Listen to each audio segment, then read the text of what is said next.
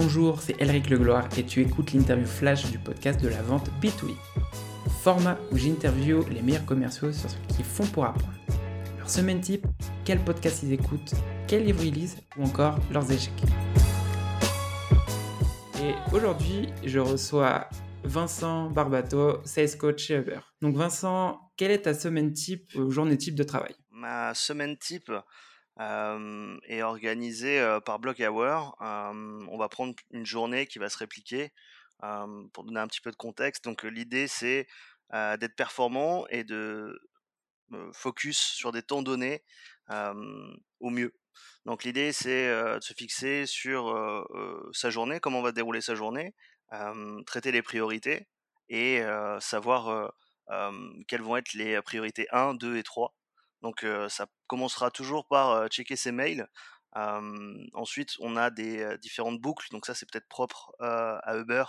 On va beaucoup travailler sur Slack et sur WhatsApp. Donc on va dire que ça, ça va être les P0 potentiellement qui vont arriver dans la journée. et derrière, on va organiser donc toute sa semaine par rapport à, ces petites priorités. savoir qu'encore une fois, ça peut bouger on a quelques meetings d'alignement, donc ça commencera aussi par, on va dire un huddle le matin avec la team. Vu le contexte actuel, c'est essentiel. Je pense que ça fait partie de la politique de beaucoup d'entreprises de se dire que on va se réunir au moins 10-20 minutes le matin, et ça permet aussi d'établir un petit peu bah, les priorités et redonner un petit point sur, sur ce qui va se passer dans la semaine euh, et les points d'intention. Qu'est-ce que tu sais sur ce que tu fais aujourd'hui que tu aurais aimé savoir quand tu as commencé? Euh, Beaucoup de choses. Euh, quand j'ai commencé, quand j'ai commencé, je t'avouerai que j'avais pas forcément notion de bah, tout l'univers qui se cachait derrière le, le, volet sales, parce que c'est clairement un univers, il y a tellement de, de variantes. je dirais la méthodologie. je pense que c'est un de mes traits de caractère. Je suis quelqu'un de très créatif. Donc j'ai toujours besoin d'hacker les choses et de, de, reprendre le système et de le, remettre à l'envers pour trouver des solutions. Euh, alors que des fois, il suffit simplement euh, d'essayer d'appliquer la méthode et l'adapter au lieu de vouloir tout créer de A à Z. Euh, donc clairement, il y a ce, volet. Euh, les soft skills, prendre conscience de ces soft skills, c'est euh, vraiment aujourd'hui, plus que jamais, euh, quelque chose d'ultra important, surtout si on veut se reconvertir. Enfin, on n'est plus à l'époque où nos parents ou nos grands-parents travaillaient 30 ans dans la même boîte. donc, il faut apprendre à se connaître soi-même et pouvoir en tirer profit et surtout connaître ses pain points. Donc, encore une fois, j'irai les méthodes, apprendre à appliquer des méthodes et prendre connaissance de soi-même et de ses soft skills. Qu'est-ce que ton plus gros échec professionnel t'a appris? Je me rappelle de cette question, euh, je l'avais lu, euh, j'avais tiqué dessus. encore une fois, euh, c'est important déjà de, prendre conscience de ces échecs. pour moi, c'est des opportunités d'apprendre. J'ai du mal à définir ma plus grosse échec. Je pense que à chaque période de sa vie, déjà, on, renaît plusieurs fois dans, une vie, donc on, a plusieurs échecs à différentes échelles. moi, ça m'a permis vraiment de prendre conscience que ah, il n'y a pas de rien n'est infranchissable en soi. Il y a la possibilité de, de toujours se, se remettre en, en, question et d'apprendre de ses échecs. Donc, je suis très content de faire des erreurs aujourd'hui. je t'aurais dit ça, je t'aurais pas dit ça il y a 10 ans en arrière. Aujourd'hui, je suis très content d'avoir fait des erreurs parce que c'est comme ça que j'apprends le mieux. Et quelle est la chose qui t'a plus aidé dans ton apprentissage de ton métier? Le pragmatisme, en fait, la prise de connaissance de, de données brutes savoir analyser de la data. ça, ça m'a beaucoup, beaucoup, beaucoup aidé. Parce qu'on a souvent des idées fausses. On se fait des idées de pourquoi ça marche pas, pourquoi on n'arrive pas à aller vers notre objectif, pourquoi on n'arrive pas à, atteindre notre but. Et en fait, juste en, travaillant sur des faits, sur de la data, ça aide beaucoup. Donc clairement, ça c'est un point. la partie, on va dire, sales ops, dans le volet sales, c'est essentiel. Donc avec ça, j'ai beaucoup appris. Il y a des, des, personnes, beaucoup, beaucoup appris de personnes qui m'entourent.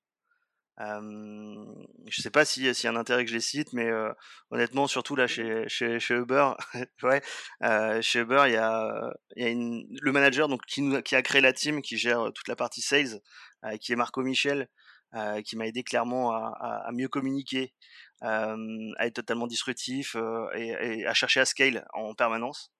Il y a Julien Agege qui est arrivé plus tard, qui lui venait de donc Marco Michel venait de chez Groupon et Julien Agege venait de chez Dropbox.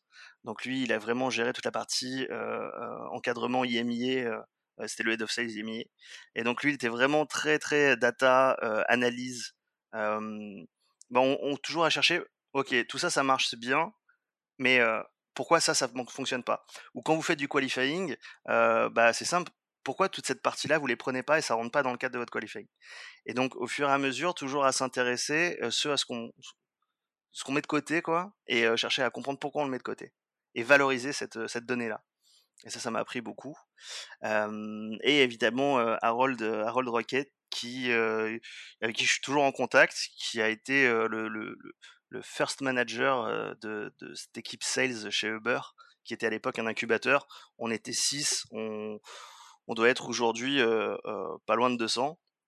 Donc lui, il m'a appris surtout à me conforter un petit peu sur mes positions, à les traduire et bah, toujours aller de l'avant, quoi. Le côté never give up. Quelles ressources, et quand je dis ressources, ça peut être livre, podcast, blog ou, autre chose, t'as le plus aidé dans ta carrière? Harvard Business Review, clairement, je sais que ça peut paraître un peu pompeux de, citer ces magazines. Il est super cher, c'est vraiment, c'est le plus gros pain point, mais qu'est-ce que c'est intéressant? donc ça, pourquoi c'est intéressant? Juste des concepts analyser, des points de vue et des études. Ça, donne juste un point de vue différent, et donc ça permet de, mieux comprendre certaines choses. là, chaque été, ils sortent un hors série. Je crois que là, c'est Être Agile. je l'ai commandé à des potes qui vont revenir à Lisbonne. Très hâte de le lire. Vous pouvez l'avoir sur LinkedIn aussi. pour les livres, je dirais qu'il y a plus un côté spirituel, mais ça, ça m'a aidé en tant que sales et en tant que personne. donc les, les accords Toltec, clairement, enfin c'est juste quatre règles qui peuvent être appliquées dans le quotidien. Et ça c'est assez assez ouf.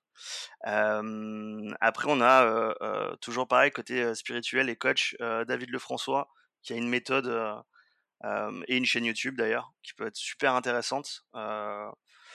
L'idée, c'est, toujours encore une fois prendre beaucoup de recul sur des situations ou du vécu et ça aide énormément.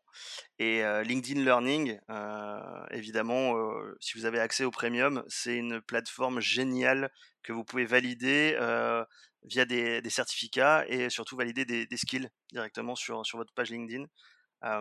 c'est un outil génial pour apprendre et ou, valider éventuellement des acquis qu'on n'a pas mis en pratique depuis longtemps. Et pour terminer l'interview, si tu avais un conseil à donner, quel serait ton conseil? Sortir de sa zone de confort, c'est super bateau ce que je suis en train de dire, mais, mais ça résume tout ça, peut-être en trois points, c'est accepter en fait que bah, le, métier de sales, c'est vraiment pas évident, c'est une remise en cause perpétuelle, un ascenseur émotionnel.